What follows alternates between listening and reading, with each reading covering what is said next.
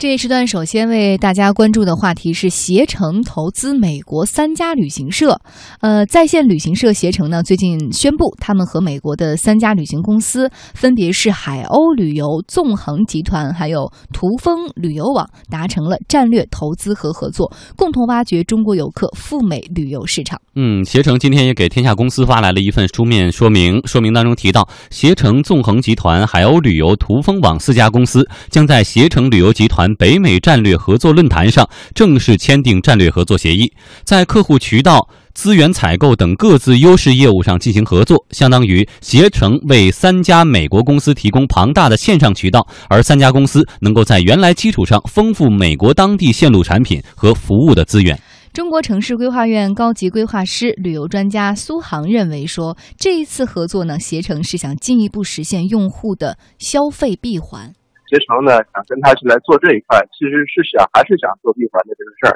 就是说我从这个机票到酒店，然后到当地的这样的一个线路的串接和浏览等等，这些可能都是要这个最后能够在携程这儿呢做一个一价全包的服务。那这可能是他将来的一个主要的一个目的，也是增加他盈利点的这样的一种方式吧。据了解，纵横集团是美国东北地区主要的巴士旅游运营商和综合旅行社，海鸥旅游旗下除了旅游产品批发。定制组团、巴士租赁、游学等业务，还包括餐厅等零售业务，在中国国内开设了多家分公司，是美国西岸最大的出团公司。途风旅游则是美国一家在线旅游网站，在美旅游市场较为知名。二零一三年十二月曾获得携程战略投资。那么问题来了，为什么选择这三家？苏杭这么认为，这只是他战略当中的第一个步骤，因为你看这个前两家的这个公司啊，基本上都是这种在当地也是按着成团游客。就是说我们这个团队游客为主，然后第三家公司呢，实际上跟携程的业务是重叠的，还是面向团队游客的这样的一个集体组织。但是其实我个人觉得呢，更多的呢，将来因为整个大的旅游趋势呢，是从这个团队游啊，逐渐的要过渡到三自由嘛，是自驾、自助和这个自由行。所以呢，就是也许啊，这只是我自己个人猜测，就是他和当地的租车公司。跟当地的这个就是可以为自驾服务的这样的一个就是更加灵活便利的这样的一些这个旅游服务的这样一些供应商联合，这个才可能能打开更大的一个市场。嗯，其实呢，我们也发现，从之前几大航企跟去哪儿闹崩的时候，去哪儿就觉得以前我搭建一个平台就可以了，货不是我这儿出，但是我做一个平台来卖就可以。但是三大航企认为说货在我手里，我说不给你，我就不给你了。这时候平台意识到自己的问题，就是手里边没有东西啊，而现在。对于携程而言，他现在要去跟线下的旅行社合作，旅行产品现在算我自家能够提供的，是不是就已经摆脱了平台本身的这种短板和束缚？有点感觉做自己的自营产品这个路子，腰杆像京东一样。您怎么看现在携程这个改变？呃，携程是一个典型的在国内占有领先地位的在线旅游的电商的企业。呃，前段时间马云说了一句话，他说什么呢？他说未来啊，电子商务这个词儿就没有了，从明年开始，阿里巴巴不再提电子商务了。电子商务这个是远离我们的生活了，所以我还写了篇文章，致我们终将失去的电子商务。当然，这个失去可能打个引号。啊为什么阿里马云不再提电子商务呢？他他的观点是什么？他说，未来的话没有一个单纯的线上意义的电子商务了，而是一个线上和线下相结合、相融合的这样一种新型的零售业态。他他称为什么呢？新零售。我觉得就是这次这个携程这个往从线上往线下走，其实也是印证了马云这样一种观点。如果你单纯做线上的话，你的消费者的体验也会出现很多问题，也会打折扣的。我可能在你这边买了票，可能在你这边。订了酒店，但是我的可能体验会出现很多的问题。那么从线上往线下走，从线下往上线上走，都是一种必然。我们看到阿里已经入股了苏宁云商，啊，然后呢，呃，包括这个呃永辉的超市也在线上有很多这种资源在里面，这就是一种线上和线下这种双向的这种融合。因为对于携程而言，我们都知道它最早是做这个酒店预订起家的，然后后来做这个票务的代理，然后现在的话，你怎么去定义携程呢？它是既有这个这两块核心的业务。那么同时还有这个线下的民宿的业务，还有线下的出团的业务，还有线下的这种旅游定制的业务，所以现在你很难去用一个我们传统的这种观念去看待携程了。我们看到最新的这个携程的财务数据，其实并不是特别的乐观。二季度的数据的话，它是营收呢是四十四亿，但是第二季度是亏损了五个亿啊。如果加上第一季度亏损额的话，呃，整体呢亏损了大概二十多个亿。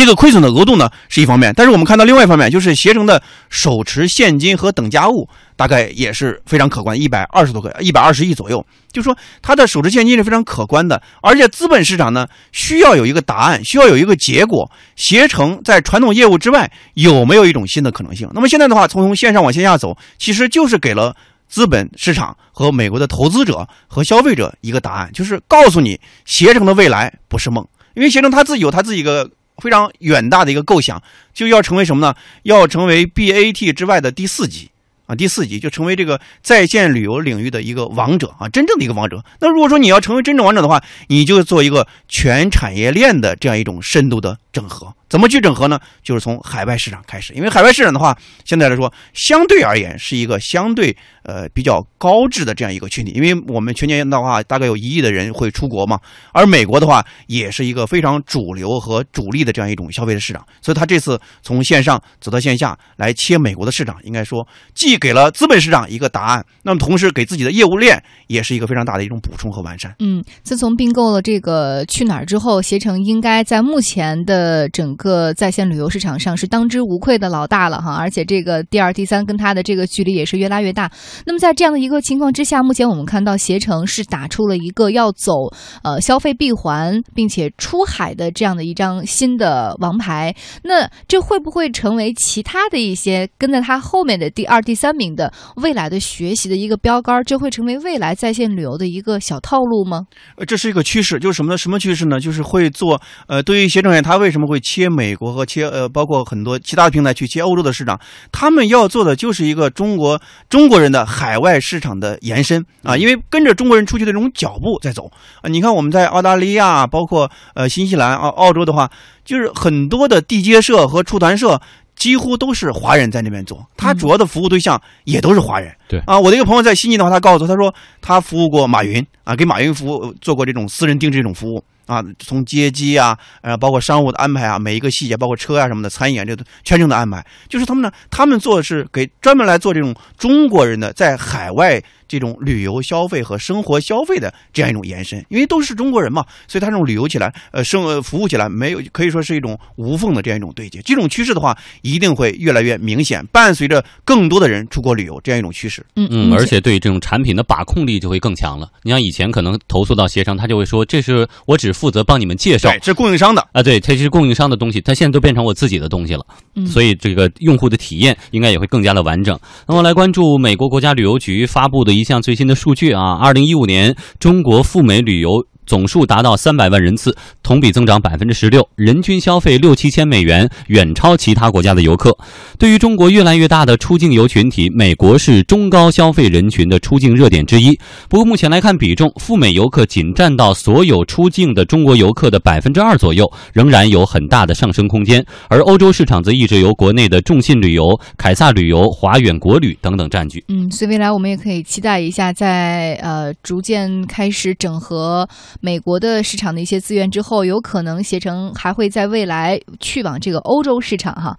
我们来看，现在随着国内旅游企业把争夺的焦点转向出境游，那么去年呃将去哪儿？网作为对手收入囊中之后呢，携程暂时结束了国内在线旅游市场的一个焦灼状态，开始宣布将会进行海外拓展，尤其是在线渗透比例不高的旅游度假市场，成为它未来的主攻地。哎，同样瞄准海外的还有海航。我们昨天天下公司的节目当中也有关注哈，说美国酒店巨头希尔顿集团发布的一份公告，把各界的目光聚焦到海航身上。公告内容，海航集团将斥资大约六十五亿美元，从美国黑石集团手中收购大约百分之二十五的希尔顿集团股份，成为希尔顿的长期战略投资者。呃，为什么现在这样的一个时间节点要去买希尔顿呢？在劲旅咨询首席分析师魏长仁看来，他认为这是海航打造航空旅游集团的关键一步。因为海航要打造更大的这个航空旅游集团，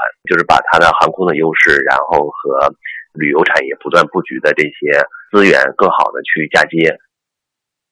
而各色旅游集团为何热衷于投资购买海外资产，乐此不疲的在海外买买买呢？中国旅游智库秘书长、南开大学教授认为，这是由于国人出境游的体量日益增大，海外接待圈呼之欲出，国内旅游企业正在顺应趋势，谋篇布局。第一呢，这个可能是一个大的趋势，这是随着中国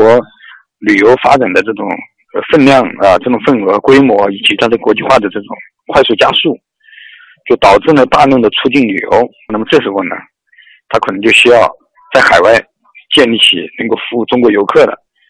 那么这个呢，所以他可能就有一个嫁接。同时呢，国内的市场也很大，那么他就会收一些好的品牌，像地中海俱乐部啊。那么所以这样的话，可能就出现了一种，我总结嘛，叫收购世界号召力很强的大品牌来对接中国世界上最大的市场，那么形成一个内外投资的联动，形成一个海外接待圈和在中国我们大陆这个呃一种这个产品布局。所以这样的话，可能就是形成一种内外循环的一种。新的国际化发展的一个新格局。嗯，现在我们确实看到很多这种。持有大量现金流的企业，或者是未来意欲要谋求转型的企业，已经开始把目光不局限于国内的这种整个行业之间的并购了哈，而是直接去放眼国外的市场。这种买买买的现象，其实在各个行业都在发生。我今天看到一篇文章，在介绍说，除了本身我们有这种市场的需求之外，还有一个这个因素发生了变化，就是目前专门服务于这种中国企业去并购呃海外的这种市场的这种专业的人才是越来越多了。他们这些人大多是生活在国外，有非常多这种并购的经验，并且熟悉这个两方的一些资源、一些需求，所以捏合起来，这种成交的速度和质量是越来越高了。那我不知道这个我们今天的嘉宾哈，呃，张毅老师怎么去看这个海外接待圈这样的一种新的说法？其实接待的不光这一次我们提到的新闻当中所提到的，比如说海航啊，比如说这个携程之外，还有其他的一些中国大的企业。对，这是一种必然，就是他们做的是一个中国人旅游消费的一个海外市场的延伸啊。伴随着中国人那种出去，呃，携程是一个典型的在线旅游的电商的企业。应该说，我们目前的中国的电商企业进入一个三点零的阶段。一点零阶段，我们在呃呃九十年代的时候啊呃那个时候呢，解决这个交易的问题。因为电子商务最大的一个问题就是交易，不管你是 B to B 还是 B to 呃 C，其实在交易端解决这个端对端的交易的问题。交易是电子商务盈利的一个非常重要的一个前提，包括携程已经。度过那个时期，那个时候很多八八四八呃夭折了，就是没有度过那个盈利那个时期。第二个呢，关键的节点就二点零阶段的时候呢，就是呃淘宝标淘宝呢打败了一杯，从那个时候开始，中国的电商企业开始成为本土的主力。我们看到电商企业已经形成几个巨头，像那个京东啊、阿里啊都是巨头。呃，三点零阶段很典型，就是从线上开始往线下去走。你比如京东，它入股了这个永辉超市，那么阿里呢又染指了这个苏宁云商啊，互相持股这样一种方式，就是线上和线下这种融合的话，一定是这样一种趋势。在在线旅游这个市场里面，是以携程为代表的；那么在 B to B 这里面，是以阿里为代表的；B to C 里面，可能是以这个京东这些平台为代表的。未来的话，这种趋势会更加的明显。他们为什么要出海？就是一方面是海外的资产呢，相对是比较便宜的，也是比较优质的；同时呢，通过这样一种方式，能够实现一种市场和消费的有效的这种对接，能够。更广、更广阔的服务于中国的这样一种啊旅游出去这样一种消费者，因为我们的体量很大啊，每年呢大概有一亿人出出国去旅游。那么这个群体的话，它有很多这种衍生的业务在里面。所以说，对于携程而言啊，它内部可能会有整合去哪儿的这种压力，但是外部的话，它面临一个扩张的压力和这种产业整合这种呃可能性。只有实现一种产业整合的话，资本市场才会给予它更多的。认可和更多的这种溢价在里面，因为携程它自己有一个非常大的一个愿景嘛，就成为第四级嘛，而它的目标呢，就是未来的话要成为呃上万亿交易规模这样一种第四级的这种呃在线电商的这样一个旅游电商的这样一个平台。那么如何去实现，还是要靠中国旅游消费的海外市场的延伸。嗯，想要达成这样的一个目标，内外联动应该是可能必须要走的一条道路之一了哈。好，这一时段非常感谢张毅的点评。